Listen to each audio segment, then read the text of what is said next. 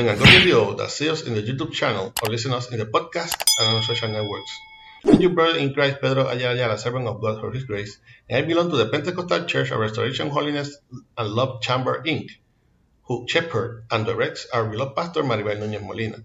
Our church is located at Calle Flamboyant 194, Pueblo Indio, in Canóvanas, Puerto Rico, and this is the ministry that bears my name from the school to heaven, the Escuela para el Cielo.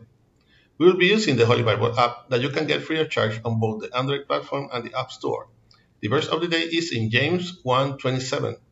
James 1:27.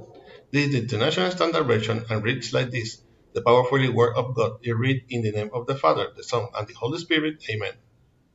A religion that is pure and stainless, according to God the Father, is this: to take care of orphans and widows who are suffering, and to keep oneself unstained by the world. Again, a religion that is pure and stainless, according to God the Father, is this to take care of orphans and widows who are suffering, and to keep oneself unstained by the world. Please God, continue blessing your already blessed word. Word making. Being a missionary is part of the being of the child, of the work, of the duties of the Christian. Sometimes we think that to be missionary have to start and take a ship, plane, or ground vehicle and go as far as we can to field missionaries and bearers of the gospel of Christ. Of course, however or wherever Heavenly Father sent us as obedient children of God, we have to do His will. However, if going to other countries on an evangelist mission has not the ministry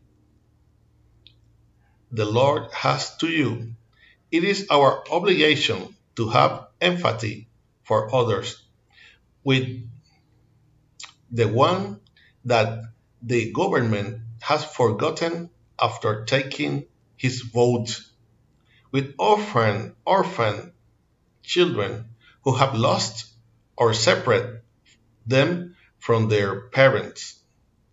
You have to have empathy and be willing to help the widow or widower in the face of the loss of her partner in her low, lowliness. She needs a helping hand. You may not have to leave your country, your people, or your community. Possibly that orphan and needed child or those lone beings are closer to you than you realize, suffering in silence for not bothering you. When you have or that opportunity comes, when the doors open to offer your hand and ability at your service, when you knock on your door, on your door to shake hands, remember that Christ came into your life in God's service, in his ministry as a missionary. Amen. I hope that this short exhortation will serve as a reflection and strength to your life in this morning that the Lord had made. For precious message to our email, ministerio de la escuela para el cielo at gmail.com. You can also get us on YouTube and listen us in the podcast in Facebook. Remember to like and share us to support this ministry. If you have not already did, subscribe to this channel where from Monday to Friday we will give what we have received by grace. This was your brother in Christ, Pedro Ayala Ayala, servant of God for His grace, and we will see each other in the next year if Christ has not come to seek us as a church yet. Hoping that our prayer and prayers to a greater come from the school to heaven, de la escuela para el cielo. God bless you all.